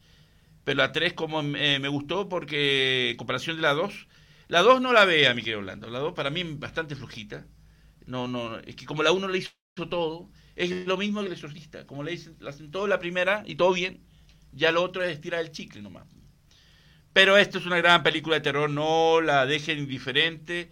Eh, los Warren tienen mucho que contar y esta historia que se seleccionó, esta casa embrujada, donde la familia y la madre y los, las hijas eh, eh, padecen toda una serie de calamidades, producto de, este demonio que anda, o estos poltergeist que anda molestando mucho. Ahí está Anabel. Ahí está Anabel, que a mí que la veo, yo me asusto mucho. La primera, eh, ya Anabel será para otro capítulo que hablemos, porque la primera película es la mejor cita de todas. Y este universo de conjuro que nació eh, con, este, con esta muñeca y. y mm, Oiga, ¿sabes que me acordé de una película de terror que de verdad a mí... ¿Cuál? Yo le había... El no me diga que el. terror en Amityville, creo que se llama. Ah, ya. La, Hay que es muy similar a la tercera del conjuro. El tema de la casa con algo abajo, que no se sabe qué es. Eh, bueno, es, hay muchas películas. Pero, de- hay- eh, pero ojo que de ese terror tema de Amityville es como un clásico. Que como de verdad es una historia local muy fuerte. Eh, hay muchas versiones de esa película. La primera del año Hay una de 78. Ryan Reynolds, ¿cierto? Sí. que uno de los pocos papeles decentes que yo he visto de Ryan Reynolds. ¿ah? Es Esa, esa es, pues, yo creo que esa, esa es la que yo tengo recuerdo. que es como la el remake de la película 78 que, que hizo, de que la 78 que la primera la protagonizó la Lisa Lane, la Margot Kidder. La a, a incursión al cine de terror con el papá de George Brolin, que era James Brolin, eh, en la pareja protagónica. Ahí está la monja. Se viene ahora la monja en agosto, la monja 2. Esa película, ojalá que sea mejor que la primera, porque la primera fue muy lamentable. Y ahí estamos viendo esas imágenes de, del conjuro que realmente aterran mucho. Recomiendo eh, para los que no, para los que les asusta mucho esta película, que la vean o de día o acompañado, porque da de noche y solo asusta mucho. Yo y, y me di esa tarea y que, y voy a decirlo, siempre voy a decir que quedé muy asustado porque mm, tenía tiempo que venía una película que me impresionaba tanto por la historia, por el, por el, el ambiente de, terror que, que logra del principio hasta el final, porque hasta el final, hasta cuando salen los créditos con las fotos verdaderas de los personajes, con la música que te ponen, te, te, pone muy inquieto y muy atemorizado. Eh, ahí estamos viendo imágenes de esta mujer que, que vivió en la casa y que se había ahorcado, que supuestamente hay mucho, hay mucho de la historia esta, de este personaje, de esta mujer que practicaba el satanismo y que, y que mm, fue perseguida por practicar el satanismo y entonces se, se ahorca. eh, y, y acuérdense que el personaje de Vera Farmiga es una vidente, por lo tanto ella lo veía. eh, y, ahí están ellos dos y ella queda impresionada porque la ve y le dice no me- si te- eh, tú no lo vas a ver pero si te detrás tuyo está hay una mujer colgada y todas esas escenas son muy impresionantes y muy bien hechas. Así que lamentablemente James Wan es un director que no es parejo en sus películas porque hace una gran película y después la que sigue como la 2 eh, como digo lo hizo lo hizo todo entonces ya después eh, intentó igualar a la 1 y no lo logró. Eh, así que es una película que me encanta eh, y que en la, y La Noche del Demonio también eh, repite esas atmósferas del- de la oscuridad, de los silencios, de, de prepararte para lo que viene que sabe que va a ser terrible y que que te va a asustar, por lo tanto uno está inquieto por lo que va a haber. Y bueno, esperemos que esta serie que se va a hacer por la huelga termine una vez para que puedan filmarla y ver si esta serie mejora un tantito la saga. Ahí está nuestra querida Vera Farmiga y Patty Wilson, que son grandes amigos que han aparecido en las películas de Annabelle, que han aparecido en otras sagas, eh, porque sus personajes, por supuesto, son los vitales. Ahí en una conferencia de prensa, Patty Wilson, que hizo la fallida Noche del Demonio 5, que la comentamos en otro capítulo. Así que mejor que siga actuando este caballero, porque como director tiene que estudiar y aprender mucho. Eh, así que es una película que, eh, insisto, si no la han visto, dense la tarea de verla, pero verla bien, verla concentrado. Eh, si los van a si hay con mucha gente o empiezan a hablar o, los va a distraer, mejor no la vean, porque es una película para dedicarle de verdad. Si quieren de verdad, y hoy que hay una gran escasez de películas de terror buenas, este es una, un oasis. Así que yo la voy a recomendar siempre, El Conjuro, eh, la 1. Pero la 3 es, un buen intento. Ahí está la señora Warren, eh, que, lamentablemente, falleció hace un par de años. Eh, su esposo murió mucho antes. Pero ahí está la, ahí está la Anabel, pues, la, la, de la izquierda, que la verdad era, como los productores dijeron, no, esta muñeca no asusta, vamos a buscar una que sí tenga un rostro y es así que hay el cambio. Pero esta muñeca hoy en día todavía existe en la Casa de los Warren, que es un museo. Yo quisiera ir a, yo quisiera ir a ver este museo. Em, pero me daría mucho miedo porque la película muestra ahí que el, entrar, la, mala vibra, la mala energía que se, que se hay en esa casa y que creo que todos los días tiene que ir un, bueno, no sé si es mito o no, ¿ah? que todos los días tienen que convocar a un padre para que vaya y exorcice poco más que la habitación esa, eh, no es menor. Eh, Tenemos comentarios finales acá. ¿Ah, sí? Eh, ¿Qué dice la gente? Que dice la primera de Anabel es la peor de todas. Eh, Valeria Sosa. Bueno, es cuestión de gusto, mi querida Valeria. Yo la primera la encontré la más interesante porque después, porque... Es como Anabel, no da el conjuro. Da Anabel, sí. la primera porque es un poquito... Hay un pequeño homenaje a The Rosemary, para los que ya han visto este clásico terror que también tenemos que hablar de ella, que por ahí anda dando vueltas siempre en el cable. Y, eh, y la otra es como un vestir al chicle y, a mi gusto, ¿eh? eso es lo que yo, pero bueno. Eh, pero igual el, toda la saga Anabel ni se parece ni llega al Conjuro 1. Para mí, de todas estas sagas creadas por James Wan, el Conjuro, la monja y todo, la 1 es la que la hizo todo y el resto es para que vamos, vamos a lucrar y nada más. Eh, así que, y bueno, Get Out, eh, como dice Valeria, es Jordan Peele. Jordan Peele es un capo, un capo. Si no has visto Nope, y Nope eh, yo la vi en IMAX, así que visualmente, y Jordan Peele siempre, yo, a mí me gusta que me sorprenda y me sorprende bien, porque Nope, la escena que estábamos hablando el otro día ahí backstage, de este programa, la del escena del chimpancé. Si no la han visto, por Dios, ah, es una lección de cine. ¿ah?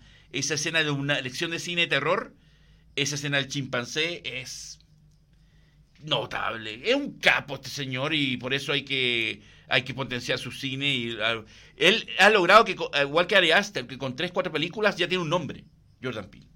Y, y, Nope esa escena del chimpancé que se toma todo el tiempo y sin música logra crearte ese, ese, terror con lo que va a pasar o acontecer. Y, ahí trabajan esos silencios y el sonido del chimpancé respirando, no, notable. Ahí está un ejemplo de la academia que la ignoró. ¿Ah? Aquí tenemos Valeria Sosa, grande Valeria que nos estás comentando, dice, Nope la estaba viendo y no me atrapó. Pero le voy a dar otra oportunidad. A ver, No es una buena película. Es que Jordan Peele nos para todo el gusto. El tema es que hay que darle su hora, 50 minutos, porque a diferencia de lo que ocurre, ocurre con algunas películas de él, esta, la principal historia no es la historia del extraterrestre.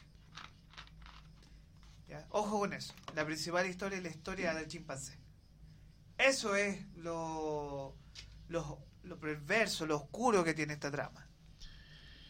Es, la, es que la escena del chimpancé, me acuerdo yo, es, brutal, Y uno queda muy, muy tocado con esa escena. Esa escena... Eh, te, deja así como, ¿qué estoy viendo? ¿Qué? O sea, porque es fuerte. es, incómoda, es una escena muy incómoda. Pero, y no sabe qué va a pasar, y es larga. Dura como 10 minutos, ¿cierto? Eh, por ahí, por ahí. Y, es larga, pero es, es, es, lo que yo siempre agradezco, a estos directores. Yo, a mí me gusta ese cine que incomode. Ese, ese, cine que esas películas que te que te hagan casi que quieres salir de la sala pero no puedes porque es tan grande lo que estás viendo que te la aguantas eh, y esta y esa escena del chimpancé es eso eh, claramente Jordan Peele lo hizo para molestar, incomodar a la gente, el público. Y eso es lo grande de él. Sorteos se van el lunes. Vamos a, vamos a, dar todo este fin de semana para hacer el sorteo de la entrada que se o sí se entregan este lunes. Sí. Palabras finales, Milko Palma. ¿Qué se nos viene para la próxima semana? ¿Algún estreno interesante? Eh, em, series que ver. Vean el documental de Arnold, por favor. Vea el documental de Arnold. Eh, me gustaría hablar también del documental de que es muy bonito, que es muy interesante, y dura hora y media, que también se estrenó hace unos meses, de Michael J. Fox, que se llama Steel, que cuenta su carrera exitosa en el cine y televisión, pero también se enfoca en lo que él sufre hoy en día del, del Parkinson. Es muy interesante. Me gustaría hablar de ese documental que está por ahí en las plataformas. Eh, me gustaría hablar de eso, a ver si lo podemos hacer. Yo creo que próxima semana vamos a enfocar en Oppenheimer, obviamente. Vamos a seguir con Nolan porque es el director del momento. Eh, y vamos a seguir con eh, estos concursos. Y lo más importante, lo más importante, es que eh, aquí en Video Rock y junto a Milko Palma, los especiales que se nos vienen son de Nolan. Vamos a hablar de Hitchcock y los pájaros también. 60 años cumple este 2023. Y yo creo que una de las cosas muy importantes, Milko, es que le damos muchas gracias a nuestra audiencia el día de hoy eh, por estar viendo nuestros espacios, nuestros programas. Llevamos una hora cuarenta y dos arriba. ¿Pero Una hora y media. No puede ser. Se nos fue volando. Se va volando. Eh, quiero agradecer a BF porque eh, estoy invitado el lunes para la premier de una película francesa que parece ser muy bonita que se llama El libro de los deseos. Así que el lunes vamos a estar a las 7 de la tarde en Cinépolis viéndola para ver si la comentó el jueves y recomendarla. promete, porque el cine francés de hoy y de todos los tiempos siempre está bien hecho y siempre es grato verlo. Eh, es posible que también podamos hacer un homenaje, ya que estamos en la tónica del terror, con este terror ochentero, porque una película que acaba de cumplir el, el, lunes 36 años su estreno, que la vi en los cines, muy joven, pero que yo quería ser un vampiro es los eh, Generación Perdida o Los Muchachos Perdidos o los boys, de los Boys. Gran película, con un gran reparto. Tenemos los dos concursos para ir a la van premier de Tok Tok y para las entradas que se van, se oh, van, se van, se van el lunes. El lunes. Seguir canal de YouTube y Aquí están. También, ahí están los tickets para Loca de Napuro y para la van premier de eh, Tok Tok Tok. Mirko Palma, muchas gracias por estar hoy día aquí en Capital Rock. A mí me encanta porque la paso muy bien, me siento muy a gusto. Me encanta este estudio porque es como que estuviera en mi casa. Es muy agradable. Eh, eh, agradezco el, hecho que es muy. Yo que soy un tipo muy cálido, por no decir caliente para que no se interprete. Pero ve, ve que sándwichito de palta. Pero señor Pero Palma. Mire, eso es, a mí me encanta la palta, así que me digan nomás la palta porque yo me encanta la palta y con el sanguchito de palta. Pero sí, verdad, pues. yo entiendo. Yo soy un tipo caluroso. Tenga un origen caribeño y que el del Caribe. Eh, eh, la, yo creo que la gente me conoce. Las percepciones de la realidad, señor, son distintas a la nuestra de los sureños. Pero, Así que... pero eso aclaro, yo soy un tipo que soy muy caluroso pero que de repente me dice... Eh, ¿Por, qué mejor no dice mejor que a usted le gusta el, los acercamientos, a usted le gusta eh, el cariño, usted es un hombre muy cariñoso? Yo soy muy de piel, entonces... ahí usted, señor, eh, soy muy Palma... Lleno de piel.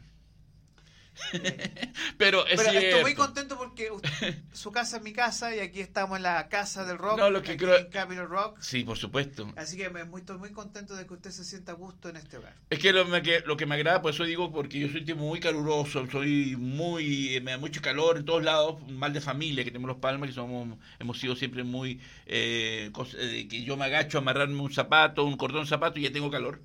Que este estudio es muy agradable, muy fresquito, eh, y eso se lo agradezco siempre, porque he estado en otros estudios y, y me da mucho calor y ahí estoy incómodo, pero aquí estoy muy agradado y eso me alegra formar parte de, de Capital Rock y, y aportar estos programas que yo soy el primero que disfruto más. Milko Palma, muchas gracias por estar con nosotros. Paz y amor. Jueves, 19 7 horas. de la tarde, Sí. aquí en eh, Capitol Rock, Video Rock. Va a hablar de estrenos, concursos y muchas gracias por estar en nuestra audiencia. Se despide Orlando Cisterna aquí desde Controles Centrales, Bárbara Sosa en producción. A todos nuestros comentarios, muchas gracias y eh, despedimos el programa de hoy con nuestra fanfarria, que es importante tener una, una ¿Cuál- fanfarria. ¿Cuándo, se, eh, eh, ¿cuándo vamos, a poder, poder- poder- vamos a poder poner un tema de película, un tema de, can- una canción de película para despedir con tema musical? Sería bonito, pues. Eh, ¿Cuándo se puede? ¿Cuándo cree usted que cura el milagro? Pronto. Pronto. Claro, Pero yo les sería pido a la gente de Capital Rock. Porque, perdona, porque, porque eh, hay muchas canciones de películas que tienen su historia muy interesante Sí. de contar, relatar y sería bueno, ¿no? Sí, no- Como una nueva sección. paciencia. Paciencia. Porque nos puede contar eh, sobre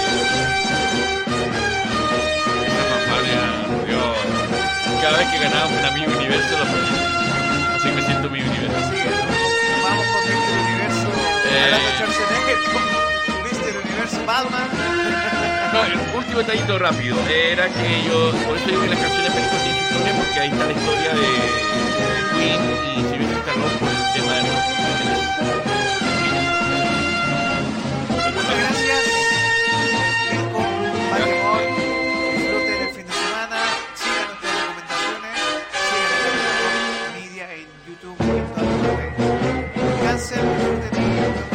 la.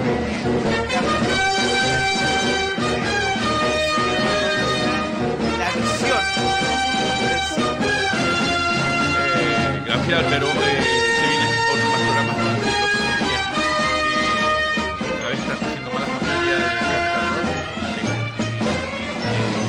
lujo inaugurar este estudio en su momento y espero que bueno se llenen de programas para que tengan eh, em, lograr este objetivo que es tener un 24/7 y que haya programas todos los días y a cada rato, ¿no? Sería, es la idea, ¿no? El propósito.